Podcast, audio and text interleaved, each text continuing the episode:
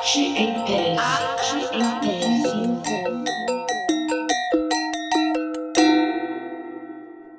Olá, eu sou a Mariana Jorge. E eu sou a Flora Quaresma. E este é o Arte em Tese, série do Conservatório UFMG, que apresenta a produção de conhecimento através das pesquisas em artes realizadas na Universidade Federal de Minas Gerais. Mas você estuda artes visuais, certo? Você já pensou em ser professora ou em dar aulas? Já, no momento, eu estou na habilitação em artes gráficas, mas desejo cursar a licenciatura em seguida. Na UFMG, o curso de artes habilita pessoas para o ensino. Massa! Tem muitos cursos universitários, inclusive na área artística, que adotam essa divisão entre bacharelado e licenciatura. E neste Arte em Tese, vamos falar sobre como essa divisão nas graduações de música acabam não refletindo a realidade profissional encontrada pelos músicos. Nesse episódio, conheceremos a tese da professora e musicista Euridiana Silva. Em 2019, ela defendeu sua tese de doutorado, que buscou refletir sobre a construção das identidades profissionais dos bacharéis em música que atuam no ensino. Você sabe a diferença entre licenciatura e bacharelado, no caso da música? Eu sei o básico mas dei um Google aqui para a gente ficar mais por dentro. O ensino superior de música se divide nessas duas formações. O bacharelado é uma formação que desenvolve as competências práticas e teóricas necessárias para a atuação como músico profissional. Os graduandos podem se formar como instrumentistas, maestros e compositores. Já a formação em licenciatura tem o objetivo de formar profissionais atuantes na educação musical, podendo ministrar aulas em escolas de ensino fundamental, médio e em cursos particulares. Boa, isso mesmo, Flora. Neste contexto, a tese da Eurigiana tenta entender o fenômeno comum que acontece na graduação de música. Os bacharéis costumam atuar no ensino, mesmo optando por uma formação que não abarca a licenciatura. Então, essa divisão entre as duas formações acaba sendo pouco aplicada no mercado de trabalho. Bom, essa questão de olhar para o bacharelado sempre foi pautada na na questão que existe acadêmica de uma divisão de que o lugar da formação do professor é a licenciatura. Para determinadas profissões também existe essa atuação numa área de ensino que não demanda uma licenciatura, porque existem as chamadas formações livres, como é o caso da música e de outras artes que você encontra, né? Escolas de música, escolas de dança, escolas de teatro, que não necessariamente os professores vieram porque passaram por uma licenciatura e se entrelaça diretamente com minha trajetória de vida, porque eu fiz bacharelado, mas eu sempre atuei no ensino, isso foi se mostrando cada vez mais evidente. E chegou num momento da vida que eu estava coordenando uma equipe de 19 professores e apenas dois tinham licenciatura. Todos os outros eram bacharéis. E eu sempre escutava uma frase que eu acho que foi o gatilho para começar a pensar um processo de pesquisa. Mas eu não me formei para dar aula. Eu não queria dar aula. Eu estou dando aula porque eu preciso ganhar dinheiro. Essas frases, né, assim, elas me motivaram muito a olhar para esse desenvolvimento profissional dos músicos que optaram por fazer bacharelado por motivos vários, mas no final das contas atuavam como professores. Para desenvolver a tese, Euridiana se baseou em três pilares: os currículos superiores em música e a formação profissional que eles oferecem, a experiência individual dos bacharéis e seus engajamentos com seus processos de formação, e o mercado de trabalho e suas relações com a educação. Durante o estudo, a pesquisadora comparou a formação universitária através dos currículos de bacharelado e a experiência profissional por meio de entrevistas com egressos. Ela identificou que os currículos dos cursos de bacharel em música das universidades públicas da região Sudeste apresentam uma uniformidade que foca na carreira de performer. Os currículos dos bacharelados são muito próximos em sua formação e são currículos tecnicistas no sentido de, do desenvolvimento técnico musical, é, conteudistas no sentido de trazer de forma muito densa história, análise da música e princípios de harmonia, né, princípios da estruturação musical de uma forma muito densa e isso constitui boa parte do que forma um bacharel que em tese seria um performer.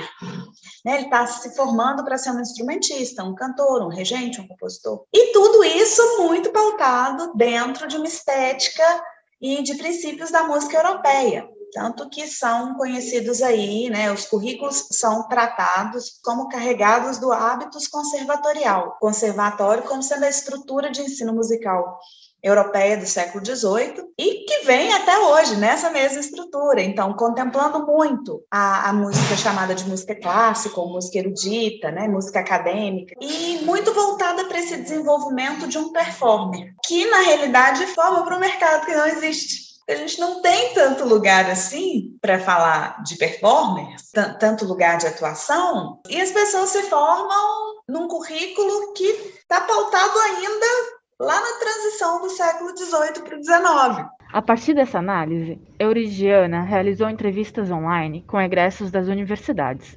formados em bacharelado. Inicialmente, a pesquisadora entrevistou, por meio de formulário online, 127 musicistas e aprofundou a conversa com 42 deles, chegando em algumas conclusões sobre a atuação desses bacharéis no mercado da música. O que eu pude ver, por vários motivos, em termos de percursos e rotas profissionais que foram sendo escolhidas, que durante a própria graduação Muitos já começavam a ensinar seus instrumentos ou a dar aulas de partes teóricas da música, ajudar a preparar aluno para a prova de habilidade específica, né? dar aula da chamada teoria, recepção musical, análise, por vários motivos. O principal era a questão da independência financeira, da composição de renda da família. Logo depois que se formaram, os 42 já estavam envolvidos na questão do ensino.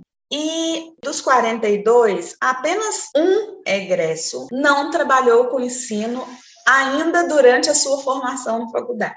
E na análise a gente tem perfis variados. Os alunos que, durante o seu curso, não tinham auxílio nenhum da família, inclusive, ou, ou eram assistidos pela universidade como bolsistas, ou inclusive eram chefes das suas próprias famílias, né? alunos que já estavam casados com filhos e tudo mais. Dentro desse componente dos alunos que não tinham não tinham nenhum auxílio da família, a questão do ensino ela chegava a compor mais de 50% da renda. Essa, os outros 50%, porque tocava em casamento, tocava em banda, tocava, né, fazia outros trabalhos de performance ou mesmo outros trabalhos que a gente pode encontrar na música, editoração de partitura, trabalhava na parte administrativa de algum projeto social, ou mesmo algum outro trabalho não musical necessariamente. Aí a gente vai ter um outro grupo que trabalhava com ensino não porque precisava assim para o sustento, mas queria começar a desenvolver uma autonomia financeira, que eram aqueles alunos que ainda moravam com os pais, ou que os pais ajudavam boa parte dos custos, e aí eles complementavam. Esses complementos estavam sempre atrelados a esse lugar, na performance tocando e no ensino. Mas o importante, eu acredito, que a gente olhe para o fato de que o ensino estava ali em todos. Durante as entrevistas, também foi possível mapear o processo de direcionamento desses bacharéis e os motivos que os fizeram atuar também no ensino, apesar de não entrarem no curso com essa pretensão profissional quem escolhe o bacharelado, de alguma forma, sempre tem a questão da, do desejo de se formar um, um músico melhor, e quando começa a, de fato, projetar uma atuação, se projeta nos lugares tradicionais dessa prática. Então, instrumentistas de cordas, sopro, percussão, projetam uma orquestra famosa, uma orquestra estável, né? Mesmo que tenhamos outras orquestras menores que, que são ali do terceiro setor ou da iniciativa privada. Os cantores entram pensando nos grandes coros ou vou ser um solista de ópera, mas o que dá para a gente perceber é que muitas vezes o sujeito entra almejando um único lugar profissional e ao longo da formação ele vai entendendo que a carreira de músico, do músico profissional, dificilmente ela vai se estabilizar em um único lugar. E aí ele começa a se fragmentar. Então a gente vai ter identidades que eu inclusive na pesquisa chamei dos multissujeitos Dificilmente eu vou ter um, um, musicista que fala assim: não, eu só toco na orquestra tal. Geralmente ele toca na orquestra tal, ele dá aula, ele faz arranjos, ele editora partitura, ele pode escrever projetos para a área cultural, enfim. De um tempo para cá, se a gente for pensar na, na, na realidade das profissões como um todo, nas mudanças tecnológicas, em todas essas inserções, isso passa a ser característica de muitas áreas, né? Que a gente não, não tem mais um lugar específico, não tem mais essa linearidade profissional que se tinha algumas décadas atrás, quando se falava em desenvolvimento profissional. O principal ponto que a tese destaca como falha entre a formação do bacharel e sua atuação no mercado é a necessidade do desenvolvimento de múltiplas habilidades, que vão além da técnica instrumental. Euridiana, que é professora, encontrou durante a pesquisa o conceito de liberabilidade, que já é aplicado no ensino superior de universidades no exterior. A pesquisadora apresenta esse conceito como base para aprimorar currículos do bacharel em música. Eu tratei por liderabilidade a tradução de um conceito que existe na literatura do estudo é, do, do, músico profissional é, no exterior, né, especialmente na língua inglesa, que é o musical leadership, que seria traduzido por liderança musical.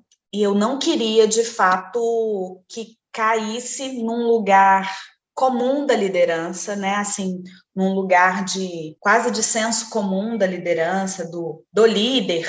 E por isso eu quis traduzir como liderabilidade musical. E eu até brinco com a palavra e coloco habilidade em caixa alta, que envolve sim todos os preceitos que a gente vai ver em qualquer, em qualquer livro que trabalha com desenvolvimento de liderança mas envolve muito a gente compreender, primeiro, que música, enquanto espaço profissional, é fragmentado e que, para estar num lugar fragmentado, você precisa desenvolver muitas habilidades para além das habilidades musicais tradicionais, que seriam conhecimento do seu instrumento, né, de outros instrumentos, conhecimentos técnicos musicais, é para muito além disso, inclusive envolvendo de forma muito muito abrangente o desenvolvimento relacional, de como você, né, como você se relaciona com as pessoas, seu capital emocional, da inteligência financeira, por que não? Afinal de contas, é um desenvolvimento profissional.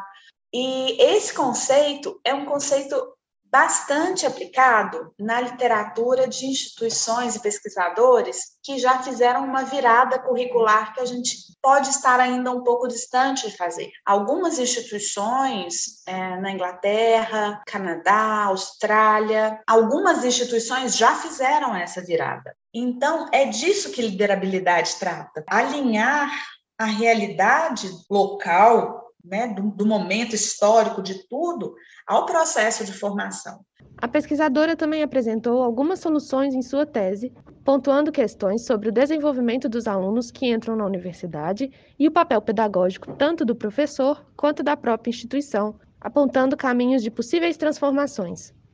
É, o primeiro caminho é, é a própria construção da autonomia e da liberdade e dessa compreensão do que você pode fazer, do que, que é responsabilidade sua, né? A questão da autorresponsabilidade, até que ponto a minha formação depende das minhas atitudes, de correr atrás de algumas coisas, de buscar, né? Até que ponto isso depende da instituição, então, essa compreensão da autonomia e uma formação da autonomia já é um caminho muito libertador. São sempre muitos atores em cena, né? Passa pela questão dos professores do ensino superior entenderem que essa autonomia nem sempre ela vem pronta, pelo simples fato deles estarem lidando com pessoas, né, assim, jovens e adultos. Então, pensar, discutir, criar debates, né, e lugares é, em que os alunos se sintam seguros para falar disso, que discutam essas questões, mesmo que sejam as questões de carreira e de currículo, isso é um passo importante,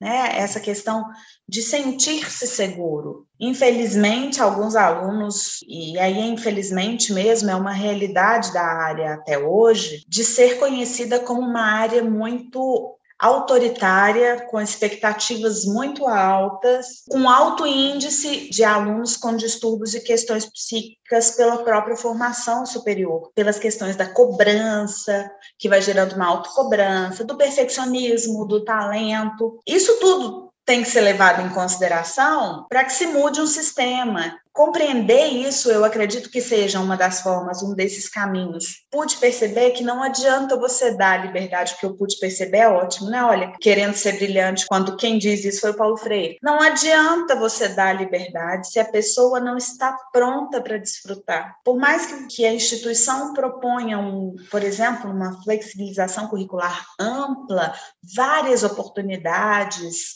vários tipos de formação ao longo do percurso, se o aluno não se sente seguro para traçar esses caminhos que são mais livres, ele não vai traçar, ele vai ficar no, no, caminho prescrito. E o caminho prescrito, que a gente viu que seria o caminho do, do currículo prescritivo tecnicista, não vai dar a formação que esse aluno precisa para se desenvolver. Eu, no lugar de professora do ensino superior, estou tratando com pessoas que já têm uma autonomia construída. Então, o que eu tenho percebido é que, cada vez mais, temos perfis muito variados de alunos que entram, variados demais, e se o nosso currículo está preso lá atrás, é quase de se pressupor que quem sustenta essa estrutura também esteja preso no modelo de aluno que ele espera que entre, no modelo de egresso que ele espera que saia. Está preso, não é um, julgamento de valor. Para que essas mudanças aconteçam, para que de fato seja uma educação ampla e libertadora, é, e aí falando do lugar de professora do ensino superior, a gente tem que começar a olhar para a gente primeiro e ver o que, que a gente está reproduzindo enquanto professor. Existe a responsabilidade do aluno, mas existe a responsabilidade do professor e existe a responsabilidade da instituição que está ali envolvendo esses dois atores. A tese da arte de reposicionar-se, educação musical superior e construção de identidades profissionais de bacharéis em música que atuam no ensino foi defendida por Euridiana Silva em 2019 no programa de pós-graduação em música da UFMG. A orientação foi da professora Heloísa Faria Braga Feixas, e a tese está disponível para acesso público online através do site repositório institucional da UFMG. Este podcast é uma produção do Conservatório UFMG. Se você gostou, compartilhe com mais gente. Na locução, Flora Quaresma e Mariana Jorge. Produção, roteiro e edição de Bruna Cássio e Flora Quaresma.